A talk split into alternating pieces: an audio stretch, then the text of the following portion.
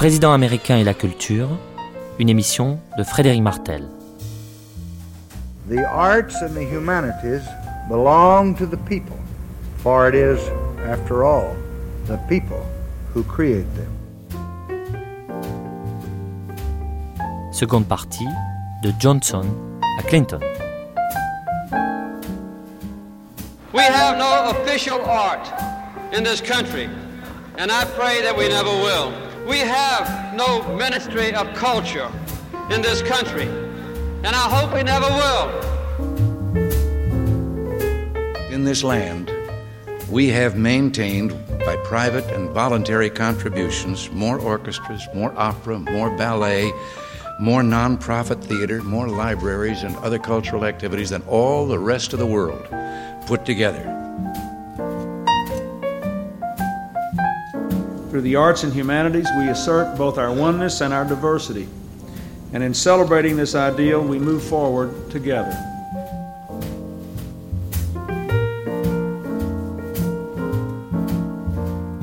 Si Kennedy avait posé les premières bases d'une politique culturelle fédérale américaine, il revient à Johnson, après son assassinat, de reprendre le flambeau.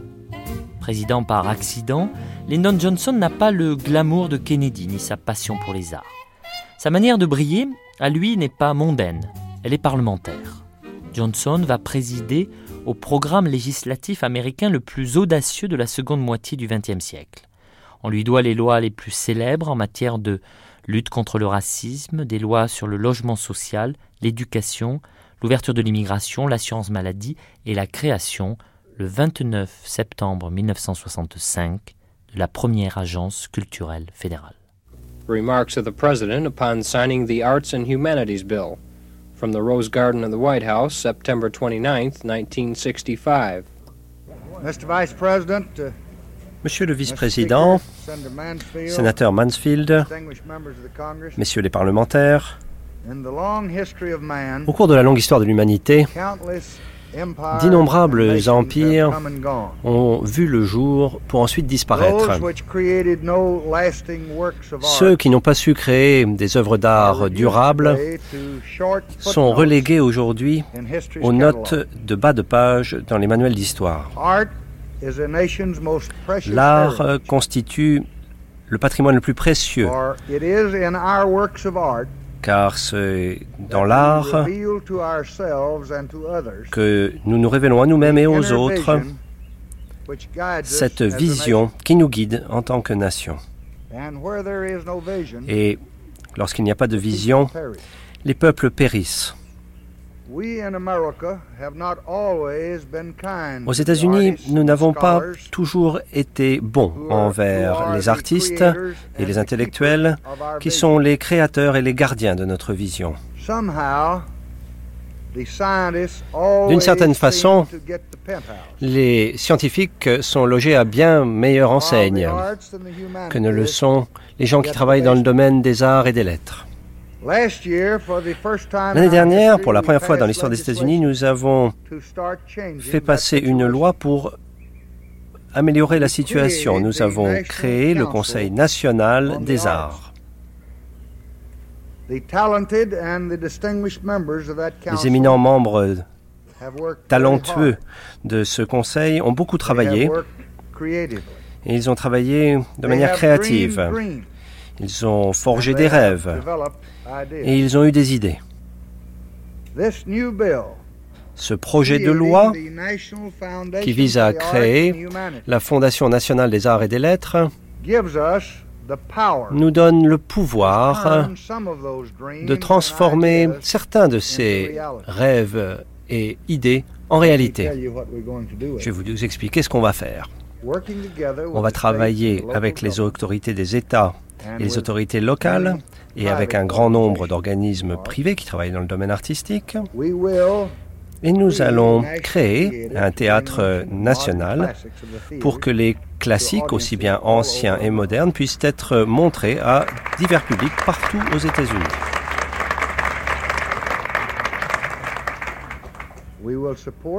Nous allons apporter un soutien financier à une troupe d'opéra et à une troupe de danse nationale. Nous allons créer un institut cinématographique national qui rassemblera des artistes de premier rang de l'industrie cinématographique ainsi que des enseignants remarquables et des jeunes hommes et des jeunes femmes qui veulent que leur carrière professionnelle soit dans le monde cinématographique.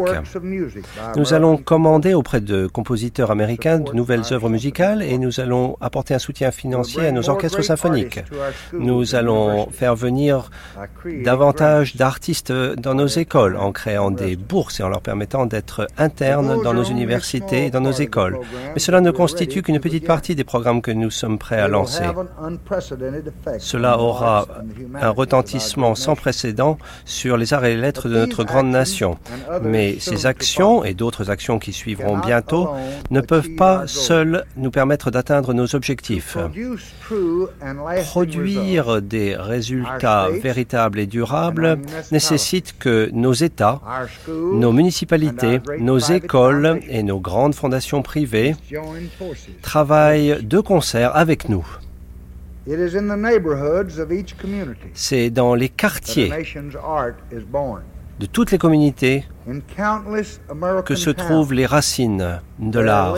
Dans d'innombrables petites villes américaines, il y a des milliers de talents méconnus ou même inconnus. Et ce projet de loi vise à soutenir de manière active cette grande force nationale que nous avons pour que le vent de l'art souffle de manière bénéfique sur notre pays. Les arts et les lettres appartiennent au peuple, car après tout, c'est bien le peuple qui crée l'art.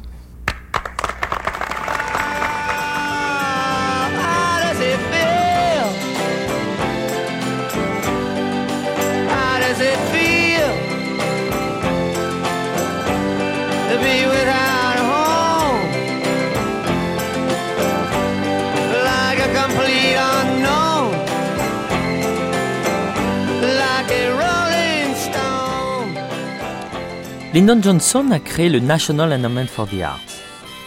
Il en a profité pour annoncer un théâtre national, un opéra, un ballet. Rien de tout cela ne verra jamais le jour. Mais l'agence culturelle fédérale, elle, survivra. Johnson a réussi là où Kennedy avait échoué. Comment expliquer ce succès? À l'origine de sa politique culturelle, il y a la Great Society. Johnson explique, le 22 mai 1964, dans son discours important sur la Great Society, comment les arts doivent avoir une petite place dans son grand projet de société.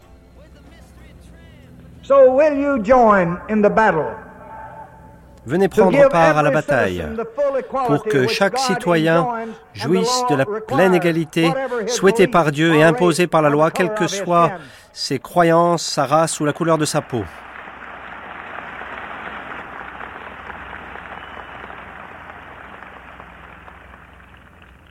Venez prendre part à la bataille pour que chaque citoyen puisse échapper au poids écrasant de la pauvreté.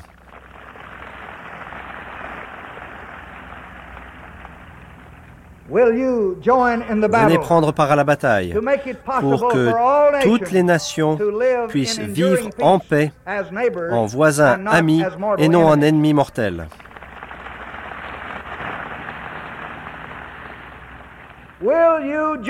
Venez prendre part à la bataille pour bâtir la grande société, pour démontrer que nos progrès matériels ne constituent que les fondations sur lesquelles nous allons construire une vie plus riche de l'esprit et de l'âme.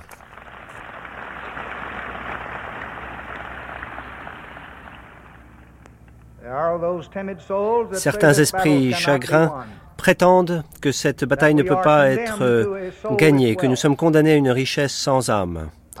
Je ne suis pas d'accord. Nous avons le pouvoir de former la civilisation que nous voulons. Mais nous avons besoin de votre volonté, de votre travail et de votre cœur pour bâtir cette société.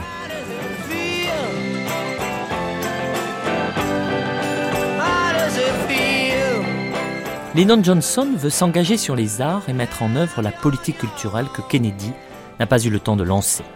Le 2 décembre 1964, Johnson inaugure le John Kennedy Center for the Performing Arts à Washington, un immense centre culturel dédié à la mémoire du président assassiné. Il en profite pour faire un discours sur les arts dans lequel il explique le rôle du gouvernement fédéral en matière culturelle. Ainsi Johnson veut faire mieux que Kennedy tout en lui rendant hommage. Our civilization too will largely survive in the works of our creation. There is a quality in art Dans une large mesure, notre civilisation perdurera grâce à ce que nous avons créé. L'art est doté d'une qualité qui jette une passerelle au-dessus du vide qui sépare les hommes, les nations et les siècles. Cette qualité confirme la foi selon laquelle euh, nos espoirs peuvent être plus durables que nos hostilités.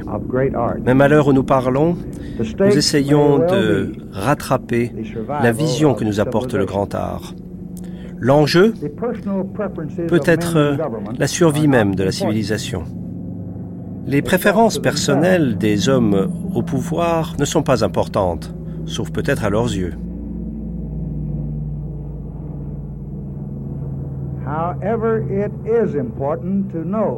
Néanmoins, il est important de savoir que l'importance que nous accordons à l'art permet de mesurer la qualité de notre civilisation.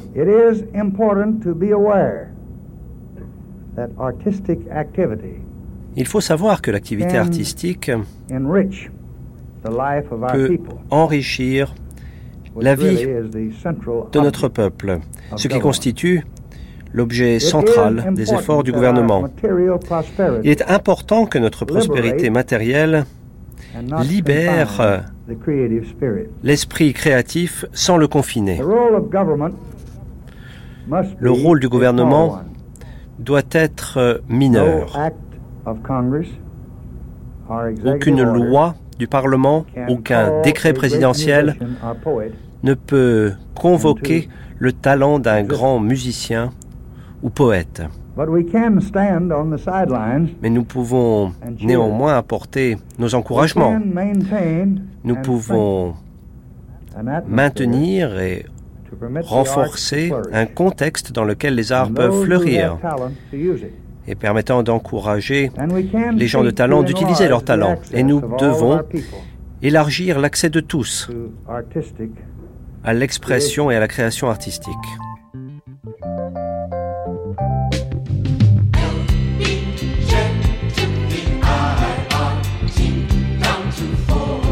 LBG est dénoncé dans Hair, une comédie musicale hippie, hirsute et anti-guerre qui reflète, en 1967, l'esprit du temps. Un an plus tard, Lyndon Johnson, défait par la guerre du Vietnam, renonce à être candidat à sa propre succession. Dans un discours du 21 novembre 1968, il prend congé des artistes et du National Endowment for the Arts qu'il a réussi à créer. Il peut encore faire quelques blagues, mais sa présidence s'achève dans un immense échec. Il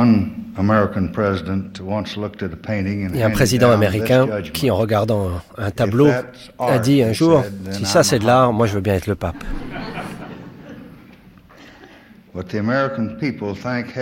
Dieu merci, les Américains ne s'attendent pas à ce que leur président soit critique d'art. On a beaucoup de choses à faire, mais pas critique d'art. Mais les Américains sont en droit d'attendre du président qu'il encourage les arts, qu'il stimule par tous les moyens l'esprit inventif du peuple américain. Et c'est ce que nous sommes attachés à faire de façon modeste. Au cours des dernières années, nous avons connu la ferveur, la controverse et une activité très constructive dans notre pays. Parmi les activités les plus dynamiques, il faut citer les activités artistiques. Partout dans notre pays, dans les théâtres, dans les galeries, dans les salles de concert et dans nos écoles. Une partie de cette activité peut être directement associée au nouvel engagement du gouvernement envers les arts. Élu en 1968, Nixon se révèle initialement un président favorable à la culture. Il nomme à la tête du National Endowment for the Arts Nancy Hanks, une femme républicaine. Il défend le budget de l'agence qui, contre toute attente, connaît son âge d'or. Nixon dit aimer les artistes et Nancy Hanks les aime encore davantage pour lui. Comme Kennedy, Nixon fait des grands dîners et accueille André Malraux. Comme Kennedy encore, il fait aussi des concerts. Le 29 avril 1969, il invite à la Maison Blanche Duke Ellington pour son 70e anniversaire. Le Duke improvise un concert. On l'entend ici jouer Pat, un morceau inédit en l'honneur de Patricia Nixon, l'épouse du président.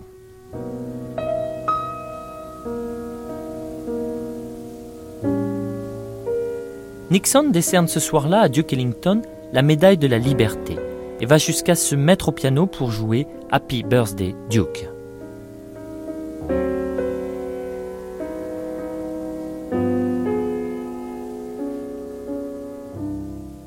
Si les textes écrits et les décisions de Nixon sur les arts sont nombreux et plutôt audacieux, ses discours publics enregistrés sont rares.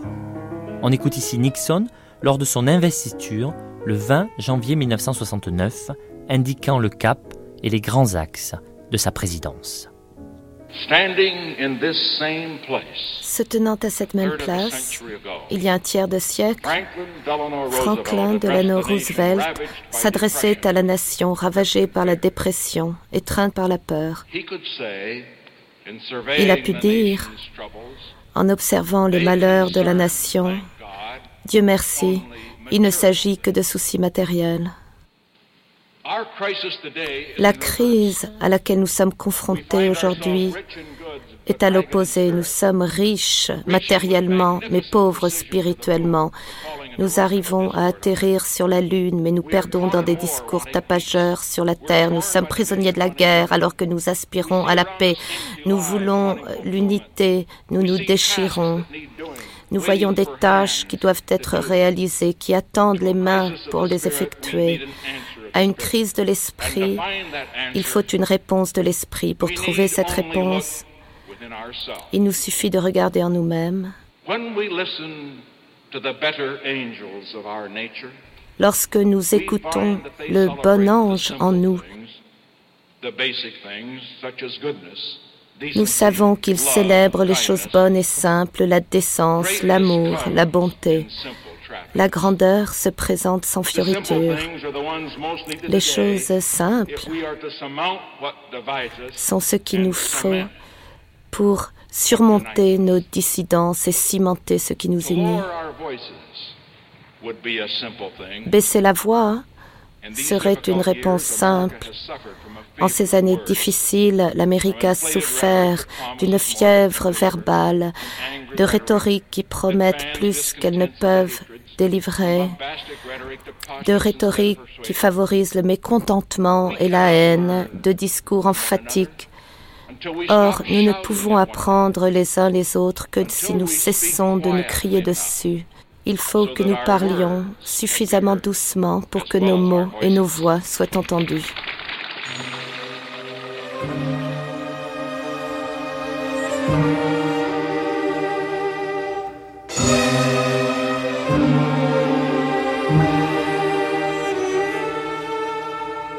La politique culturelle américaine connaît donc sous Nixon ses plus belles années, tant au niveau fédéral que dans les États et les villes. Le National Endowment for the Arts voit son budget croître fortement et Nixon parle bien de la culture.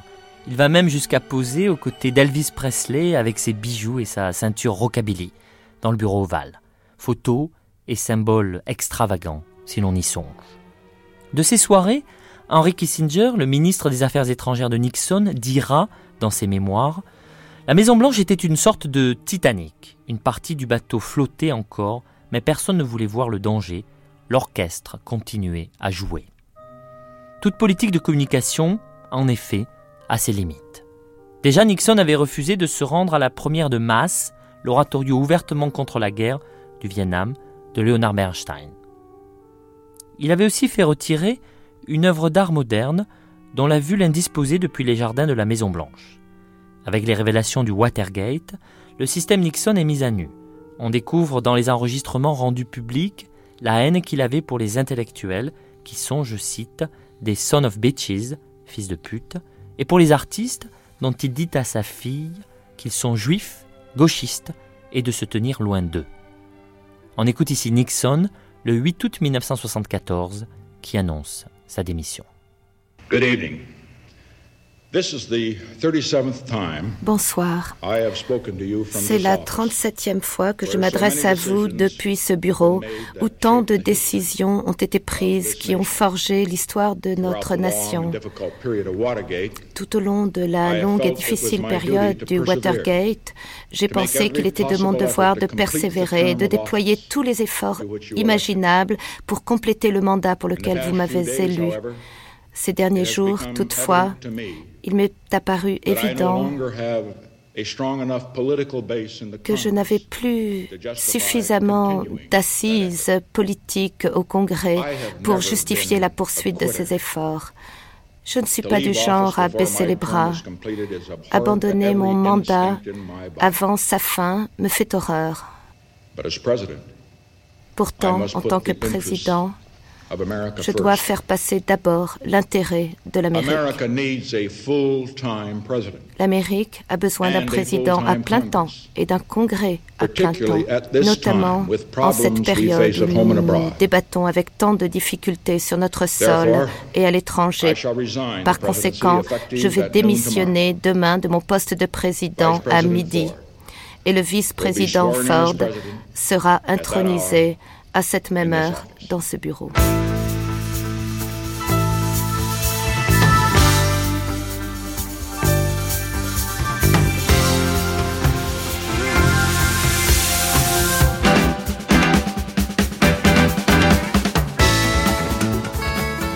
Après l'intérim du président Ford, qui ne fera rien pour les arts, voici Jimmy Carter.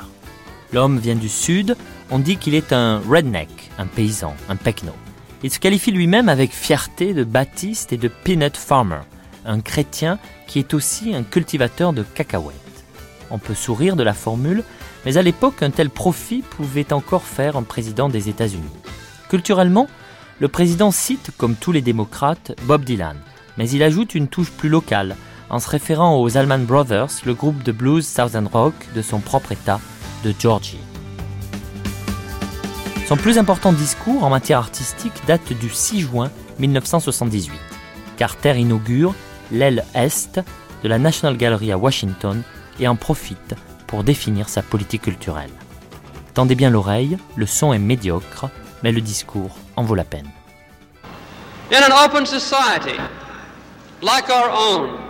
Dans une société ouverte comme la nôtre, la relation entre le gouvernement et les arts doit nécessairement être subtil. Nous n'avons pas de ministère de la culture dans ce pays et j'espère que nous n'en aurons pas. Nous n'avons pas d'art officiel dans ce pays et je prie pour que nous n'en ayons jamais.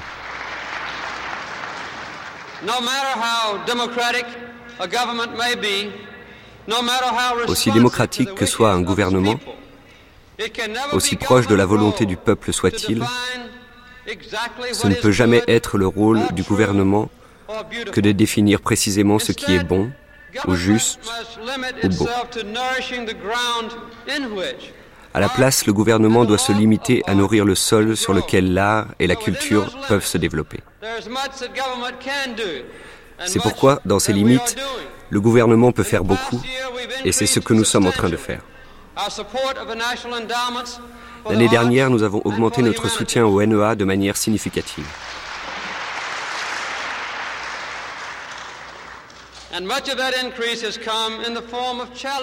Et une part importante de cette augmentation a porté sur des subventions publiques, elles-mêmes doublées par des dons privés. Aux États-Unis, les arts sont aidés par de nombreuses voies aussi différentes que variées. Parce que nous sommes une société ouverte, ce qui permet aux arts et aux idées de se développer naturellement. Ce musée, par exemple,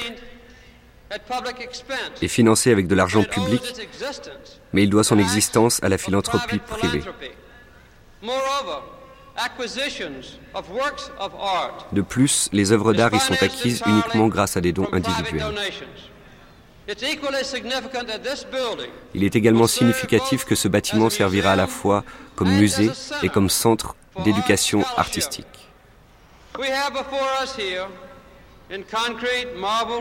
Nous avons donc devant nous, construit dans le plâtre, le marbre et le verre, une illustration parfaite et une preuve que l'excellence et l'accès à un large public sont loin d'être contradictoires. Ils sont même complémentaires. Ce bâtiment se dresse comme une métaphore pour illustrer ce que la relation entre les arts et le gouvernement peut produire de mieux.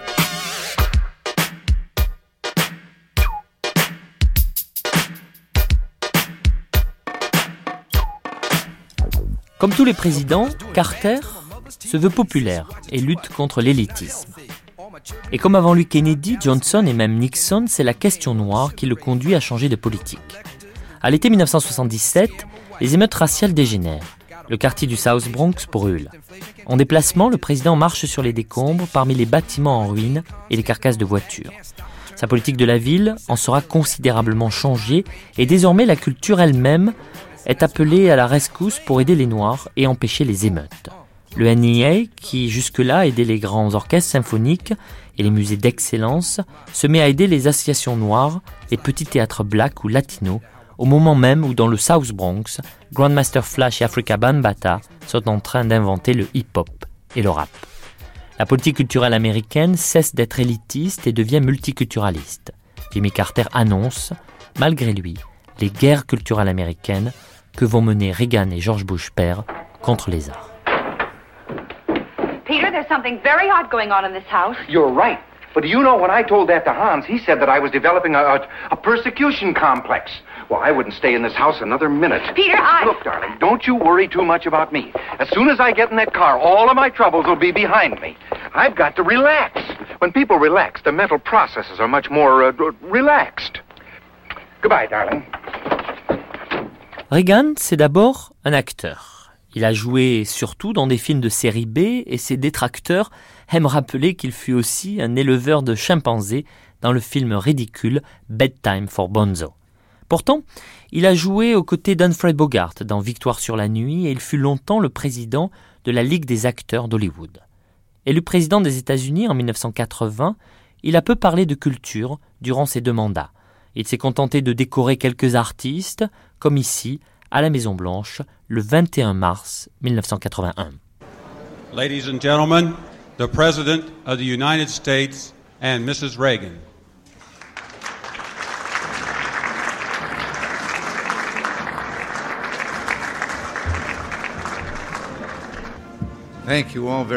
Merci beaucoup à toutes et à tous. Nous sommes heureux de vous accueillir ici ce soir et je sais que nous avons tous hâte de voir le spectacle au théâtre plus tard. L'un des privilèges que nous apprécions en vivant à Washington, c'est que nous participons à l'histoire de cette ville somptueuse.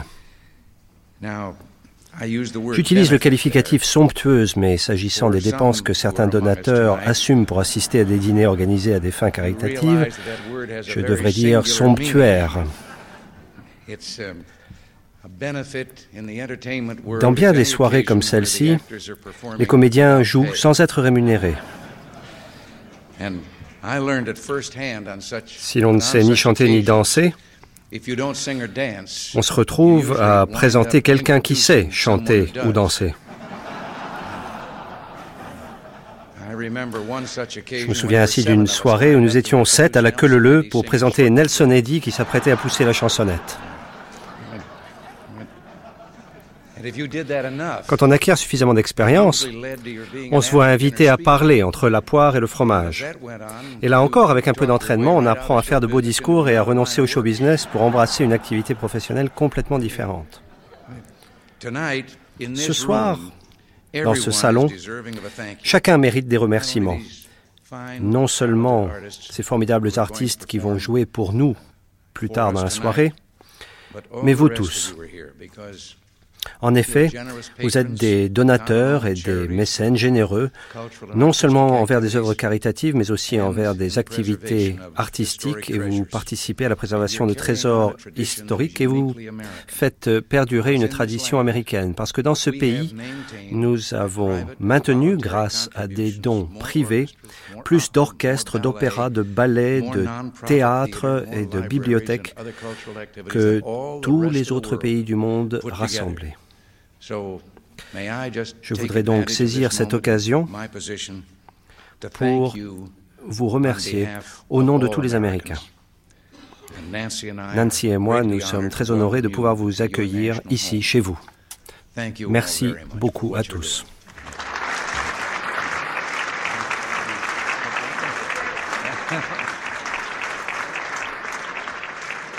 Enjoy. Reagan semble à l'aise avec les artistes et plaisante. Mais pendant ce temps, son administration se montre très anticulturelle. Les années Reagan marquent le début des Culture Wars, ces guerres culturelles qui se concentrent d'abord sur le National Endowment for the Arts, l'agence fédérale américaine, que l'administration Reagan veut tout simplement éliminer. Des artistes sont censurés, comme la musicienne expérimentale Laurie Anderson, à cause d'un album pas assez patriotique aux yeux de Reagan, intitulé United States. En même temps, le président décide d'honorer les artistes et il attribue chaque année une médaille nationale pour les arts à certains d'entre eux, comme ici, à la Maison-Blanche, le 18 juin 1987. Ici aux États-Unis, c'est le peuple qui donne le pouvoir au gouvernement et ce n'est pas l'inverse. Il n'est donc pas surprenant de savoir que les pères fondateurs considéraient l'art comme un élément essentiel de la nouvelle nation américaine. En 1781, George Washington a déclaré que l'art et la science sont essentiels à la prospérité de l'État et au bonheur de la vie humaine.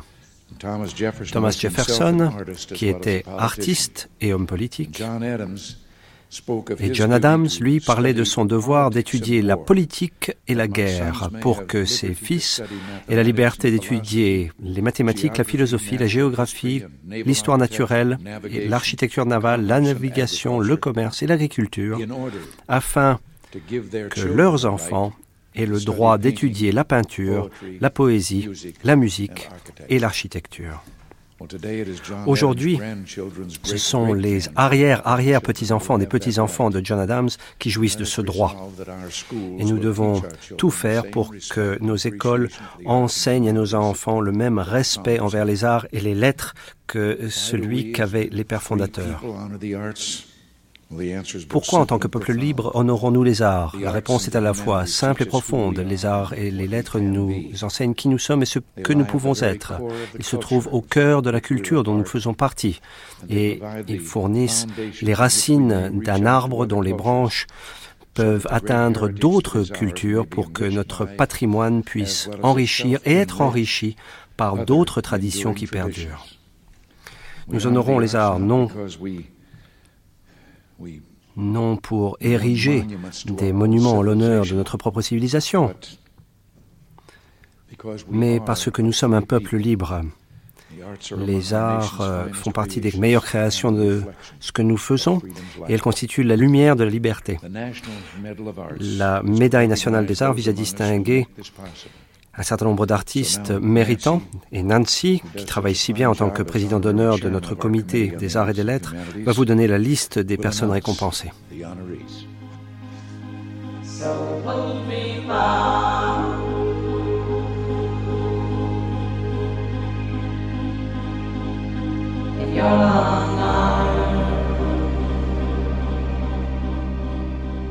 Just two hours ago, Allied air forces began an attack on military targets in Iraq and Kuwait.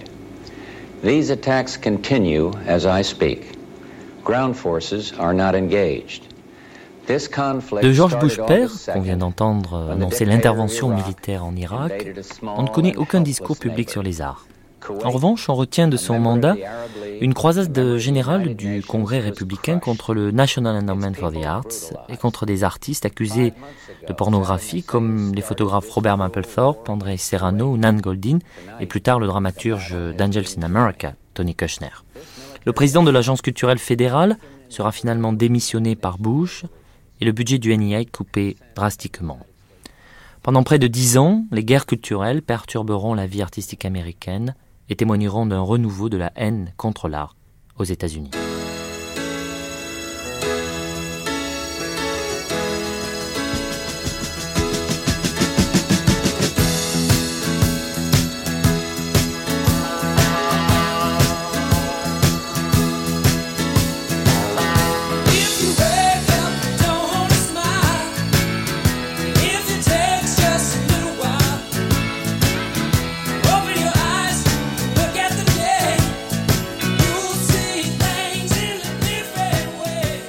Don't Stop. Bill Clinton a fait sa campagne sur ce titre du groupe Fleetwood Mac. Il a traversé les États-Unis en bus à la rencontre de l'Amérique qu'il aime et d'abord du Sud. Sa culture, le blues du delta du Mississippi, le jazz de la Nouvelle-Orléans, la soul et le R&B de la maison de disques Stax dans le Tennessee et bien sûr Elvis Presley de Tupelo et Memphis, les villes où Bill Clinton a grandi. Les agents secrets et le FBI d'ailleurs, qui assure sa sécurité, lui donnent comme nom de code Elvis.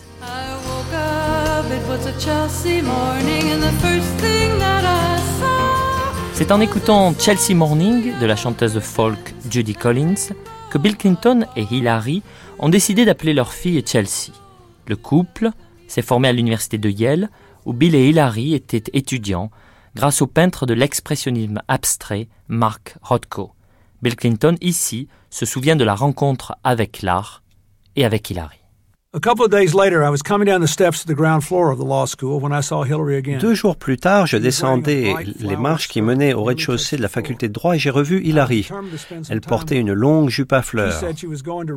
J'avais bien l'intention de lui parler. Elle m'a expliqué qu'elle allait s'inscrire pour le semestre suivant. Je proposais de l'accompagner. On a fait la queue et on a bavardé. Je trouvais que je me débrouillais pas trop mal, jusqu'au moment où nous sommes arrivés devant la personne qui prenait les inscriptions. Cette personne m'a regardé et m'a dit, Bill, qu'est-ce que tu fais là, toi? T'es déjà inscrit depuis ce matin. J'ai rougi. Hilary a rigolé. J'étais complètement grillé. J'ai demandé à Hilary si elle voulait venir se promener avec moi pour aller voir l'exposition de Mark Rothko. J'étais tellement ému que j'avais oublié que le personnel de l'université était en grève et que le musée était fermé. Par chance, il y avait un gardien qui était là. Je lui ai proposé de nettoyer le jardin, de ramasser tous les branchages, à condition qu'il nous laisse entrer. Il nous a regardés, il nous a étudiés et il nous a laissé entrer.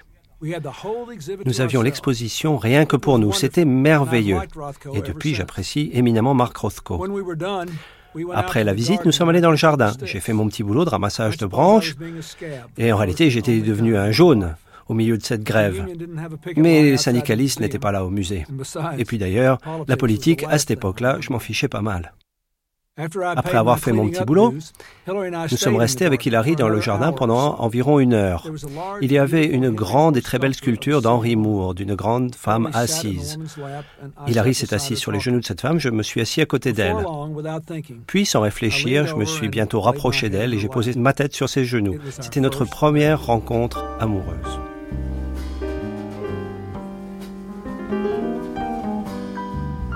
Les idées culturelles de Bill Clinton étaient euh, initialement audacieuses. Recréer des communautés grâce aux arts, aider les kids à retrouver des racines, défendre partout et constamment la diversité culturelle. Son premier mandat ne fut marqué par aucun projet artistique d'envergure, mais au moins la volonté politique était là et les discours aussi. Remise des médailles présidentielles pour les arts par Hillary et Bill Clinton à la Maison Blanche le 7 octobre 1993.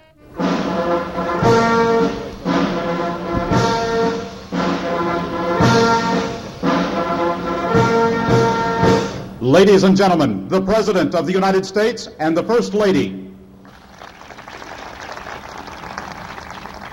I want to welcome all of you Je suis heureuse de vous accueillir tous dans cette Maison Blanche, votre Maison Blanche, par cette magnifique journée et en cette occasion historique.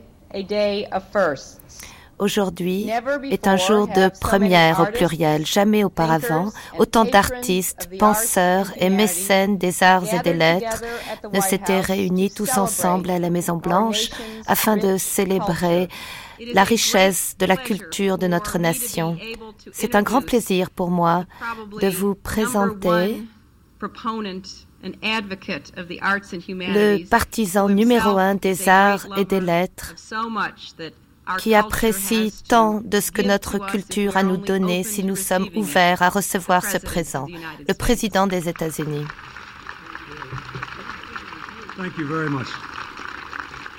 Merci beaucoup.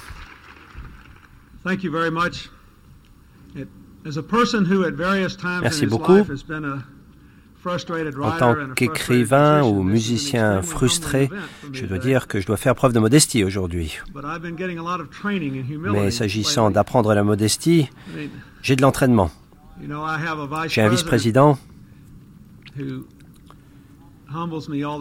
qui m'apprend tant de choses aussi importante que minuscule, que je me dois d'être modeste.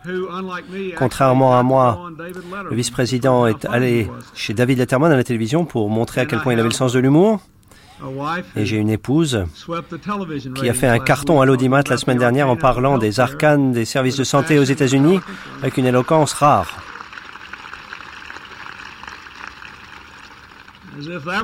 Mais il y a pire encore. Le quotidien USA Today a eu l'inconvenance de mener un sondage auprès de ses lecteurs et je m'aperçois que 40% des lecteurs considèrent que Hillary est plus intelligente que moi. Ça vous en dit long sur moi. Moi, je suis que président des États-Unis.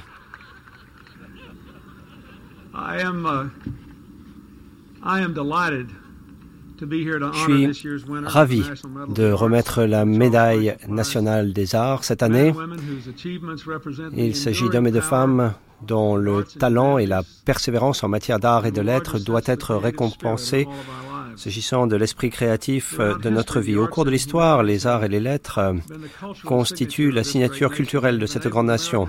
Cela a permis à tous les Américains, dans tous les domaines, de mieux comprendre qui ils sont et qui nous sommes tous en tant que société le fait de stimuler notre esprit, notre compréhension des choses. Les arts et les lettres nous apprennent la largeur et la profondeur de l'expérience humaine comme aucune discipline ne peut le faire et nous sommes tous sur un pied d'égalité. Nous héritons des arts et des lettres et nous pouvons tous participer aux arts et aux lettres. Que l'on sache ou non jouer d'un instrument de musique, que l'on aime euh, lire la poésie ou non, ou que l'on passe des heures seul à visiter une galerie d'art locale, nous avons tous la possibilité d'être émus par une chanson, une poésie, une histoire ou une peinture.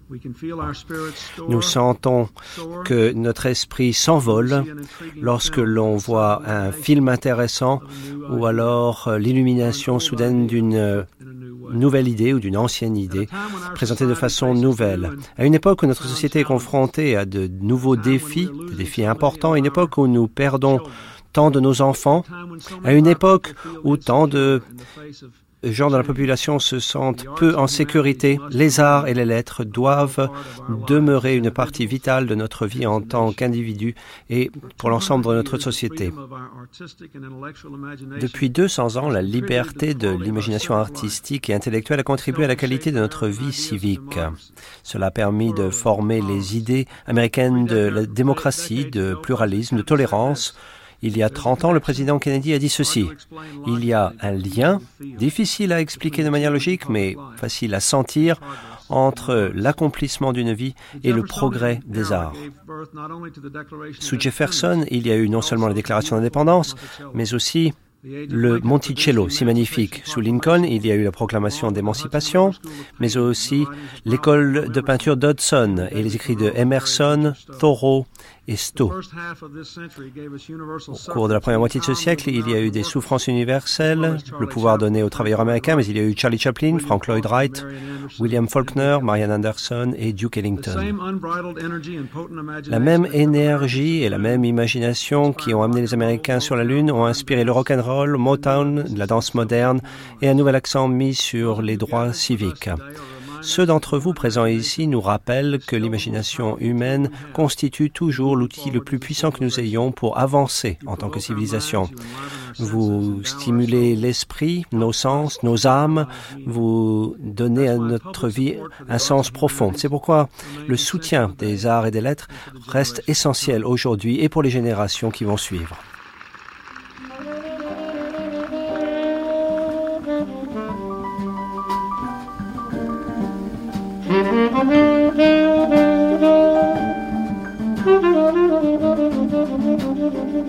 Très vite, les démocrates ont perdu, sous Bill Clinton, leur majorité au Congrès. Le président été contraint de choisir ses batailles. La culture n'en faisait pas partie.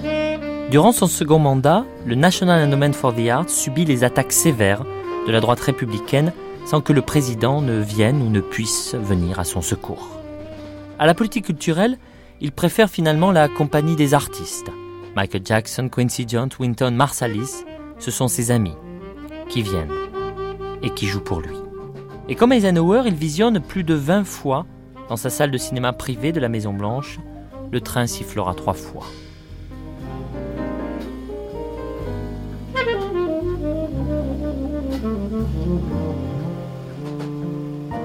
Bill Clinton joue aussi du saxophone.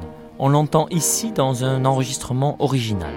Et le soir à la Maison Blanche, il apprend même à jouer de la guitare.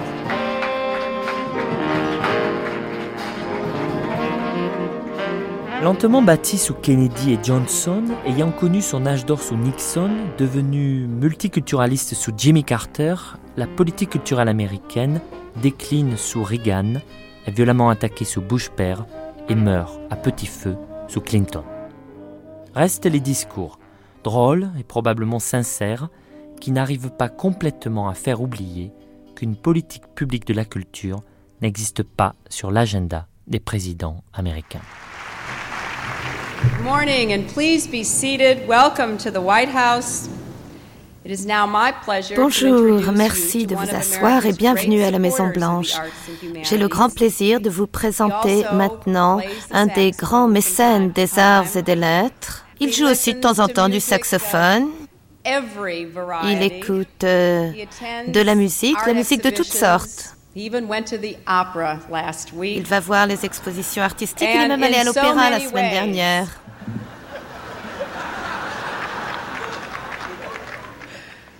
Il aime et se régale des traditions artistiques de notre pays, le président des États-Unis. Merci beaucoup.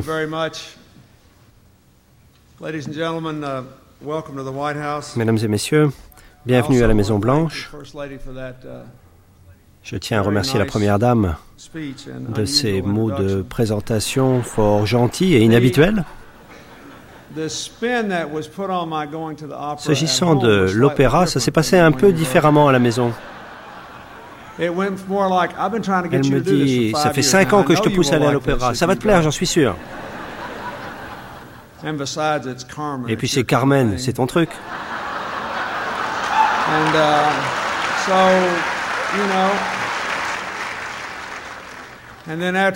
Par la suite, j'ai dit, c'était formidable, j'ai adoré.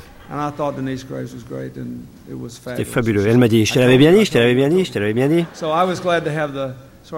Voilà, donc vous avez la version édulcorée. Mais par souci de transparence, euh, je me devais de vous raconter toute l'histoire.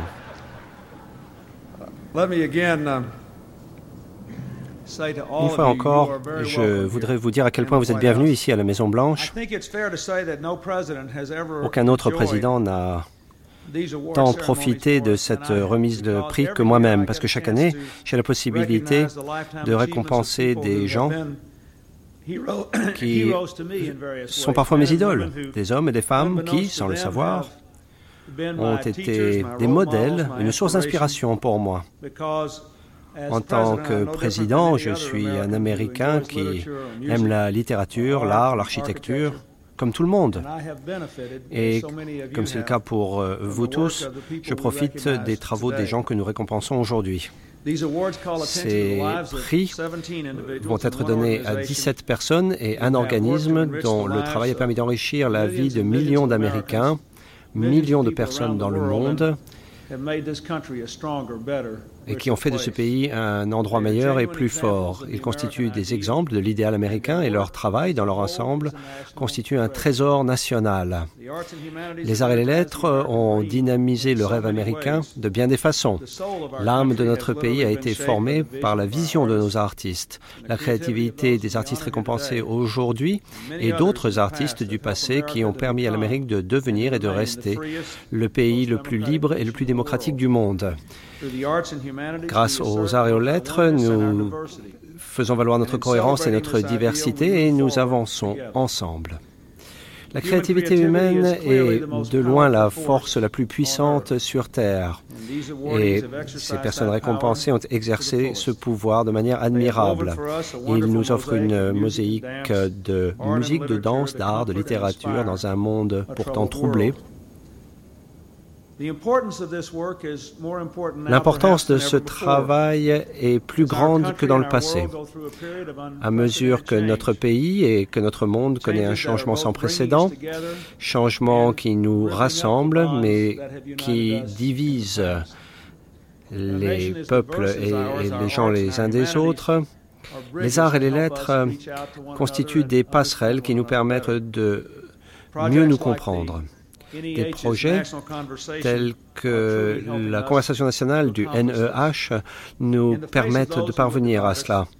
Confrontés à ceux qui tentent de nous diviser, nous devons continuer à soutenir les arts et les lettres, car cela constitue un moyen de nous rassembler en célébrant notre diversité. Notre soutien envers les arts et les lettres, ce n'est pas simplement la préservation d'une élite extravagante, c'est la préservation de notre tradition culturelle pour tous les Américains, particulièrement ceux qui, contrairement à moi, ne font pas partie de l'élite de qui que ce soit et qui ont besoin de l'ensemble du pays pour pouvoir accéder au patrimoine formidable de l'Amérique.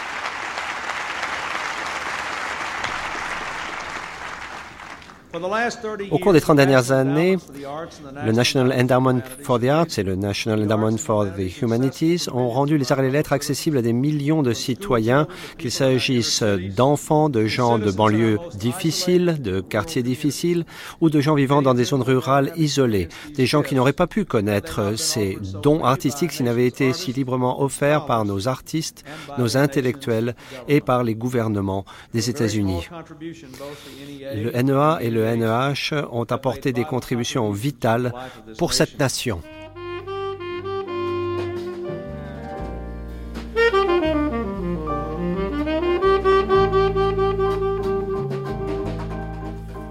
C'était Les présidents américains et la culture, archives sonores inédites provenant des bibliothèques présidentielles américaines, une émission de Frédéric Martel, réalisation Doria Zénine, mixage Éric Boissé.